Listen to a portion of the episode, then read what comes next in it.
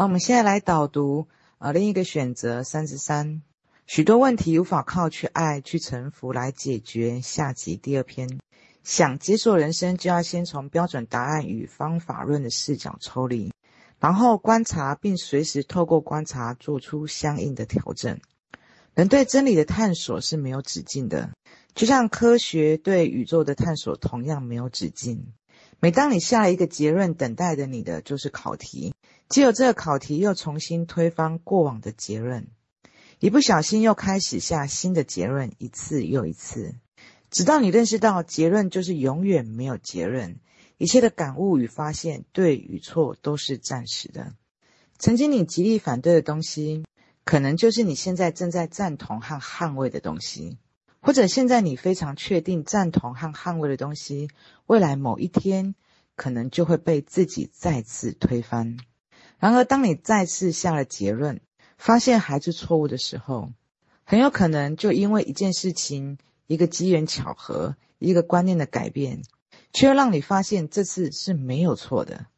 你一直反反复复在不同的境遇中经历这一些，直到你发现规律。认识到人生根本没有结论，没有好坏对错，你便会因此生出一种智慧：我无法判断任何。同时，你也开始明白一件事情：对于这个没有对与错的事件而言，唯一有意义的就是你的观察，边走边看，边观察边尝试边调整。很多人看到这里可能会抓狂：哎呀，到底有没有方法？有没有标准答案啊？停止你程序这样的惯性思考方式。过往的你之所以总是烦恼不断，正是因为你想要找到一个固定的、一劳永逸的方法。然而，世上永恒不变的就是变化。现在，哪怕告诉你一个方法、一个答案，若没有与之关联的内在弹性空间的结合，即使运用了一个阶段以后，依然会钝化、会麻痹、会遇到瓶颈。生命本身就是无限可能性的综合，任何一个答案、标准答案都在局限伟大的创造大能力。没有标准答案，就是源头对无限可能性的无条件的爱与表达。同时，你需要留意你的程序，它会在不经意间扭曲字面的意义，把没有标准答案变成一个新的标准，叫做没有标准答案的标准。它产生的情况就是，你看到别人答案，别人遵循标准，你就会烦恼、鄙视、不屑一顾。如果你是这样认为，那什么都应该没有标准答案，又变成了一个新的标准了。这种没有标准答案的标准，一样是没有与内在的弹性空间结合，所产生出来的一种新的对立与矛盾。啊，我在看这个章节的时候，我就想到以前。曾经跟一个朋友在讨论的一个议题，那时候我看一个新闻，大概在五六十年前，呃，有一个村落，就是有一个妇产一科医师，只要每一个人去看这个妇产科医师，如果呃那个女生是她的年龄已经是不会再生小孩了，或者是她已经觉得这个女生的表达是她不会再生小孩了，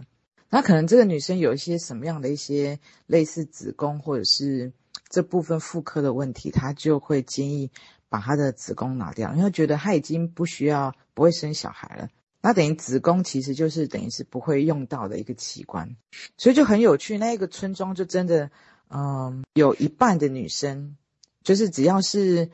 去看那个医生，然后她已经到达不会生育的年龄，那个村落女生后来几乎每一个女生她的子宫都都被拿掉了。或者是我们其实常常听到说，呃，很多人胆结石，医生就会把他的胆会直接拿掉，因为在呃某个时代的一个医学的判断，就觉得，哎，这个胆是没有，其实没有什么样的功能的，或者是比较常见，就像阑尾炎，阑尾这部分可能阑尾炎发作了，啊，他可能就会把它给割除。我们所探讨不是说怎么样才是对的或是错的，可是你会看到很有趣，在某一个时代会觉得，哎，怎么样这个东西拿掉才是对的？可是到某一个时代会发现，哎，其实每一个器官它存在，其实它都是有功能的，都可以极力所能可以保留它。那我觉得更别说现在在这个时代，讯息快速在变化压缩的时代，我觉得这一个章节是更可以凸显，可以看到，以更清晰的看到，在这个章节里面所说到的结论就是永远没有结论，一切的感悟还有发现，对与错都是暂时的。一直到我们不断反反复复在这个境遇里面，发现到我们有一个规律，直到认识到人生其实根本没有结论，没有好坏对错。因此会生出一种智慧，我无法判断任何。同时，我们也开始明白一件事情：对于这个没有对与错事件而言，唯一有意义的，就是我们的观察，边走边看，边观察边尝试边调整。我觉得这个理论相对于在这个时代是相对容易被理解的啊。假设就像我们遇到刚刚所上上述所发生的这些呃一些医学诊断，哎，觉得你应该你生了这场病，子宫。可能需要被拿掉。哎，你你收到了一个这样的一个判断以后，其实现在有很多的讯息，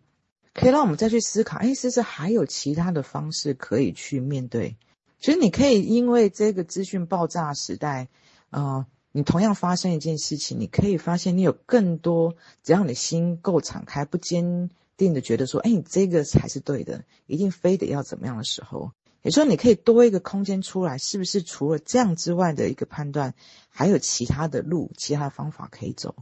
当我们多一些可能性的时候，多一些想法，多一些不同的角度跟思维的时候，你就发现，哎，人的一些思考跟行动判断，它越来越灵活了。可是我们同时可以观察到，我们有一个标，有一个程序在我们的内在，就是我们不断的在找一个标准的答案。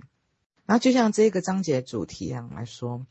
很多问题其实无法靠去爱、去臣服来解决，也就像我们在刚上一个章节里面所提到的，光去爱这一个答案，它都不能成为是一个标准答案，因为其实爱它所看的是应该是它的动机，而不是它的一个表达，它是灵活的，它是很多个丰富的面向的，重点是它其实是充满了一个智慧的，可是当我们找一个爱的。一个标准答案的时候我们用这样的方式的时候，你会发现我们会执着在一个一个表象，一个某一个固定的，我只能用爱，只能是一个温柔的表达。可是你发现无条件的用一种温柔表达对一个人说，你可能就养成了一个白眼狼。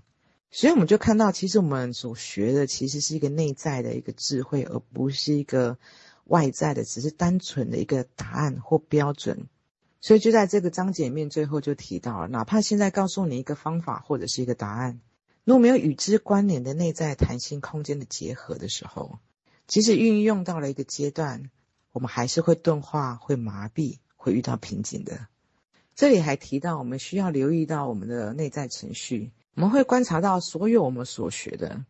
其实我们的内在程序都会把它给扭曲，我们所学的所有的一些字面的意义。所以，我们所要做的就是要观察我们的内在程序，它是怎么扭曲的。当你可以看到它的时候，你就会越来越清晰，你就可以有另外一个选择。同时，在观察这个过程里面，我们就不断的训练我们的一种智慧的一种思考能力跟判断，跟一种目光。当我们没有留意到我们的这个程序的时候，其实它扭曲了，我们就跟着它这个方向扭曲了。可是，当我们去扭曲这些意义的时候，我们势必就会遇到瓶颈，势必我们就会撞墙。其实这也可以说是一个觉察，说我们当在最初的时候，在被扭曲的时候，哎，我们就可以意识到，就可以看到，就可以观察到，我们就可以做出另外一个选择。可是同样的，我们也可以越来越远，直到我们撞墙了，我们才意识到我们撞墙了。甚至有一些人，他要撞墙很多次，哦，他才会发现，原来我有一个会会扭曲字面意义的一个程序在。那我们也可以看到，其实我们要观察我们的所有的程序，我们要很多面的去了解程序它是怎么在我们内在运作，然后在外在是产生什么样的一个境遇，什么样的表达，什么样的行动，它是必须经由不断不断的反反复复的出坑入坑，不断的限制在每一个选择一个行动一个程序里面的一个念头的时候，你都要去观察到它。所以，我们就可以看到这一点，它其实是需要下功夫的。就是说，我们可能要先了解，就像我们在这一系列里面，每一个章节其实讲到都会讲到不同的程序的一个方式。因为其实任何一个会陷入痛苦的人，他其实一定是跟着他的程序跑了。这也是我们一开始在前言里面所说到的。等我们要领回我们的原本的幸福的创造大人，首先我们就要先学会观察到我们的程序，一步一步的把我们选择的大能，一步一步的这些力量把它领受回来。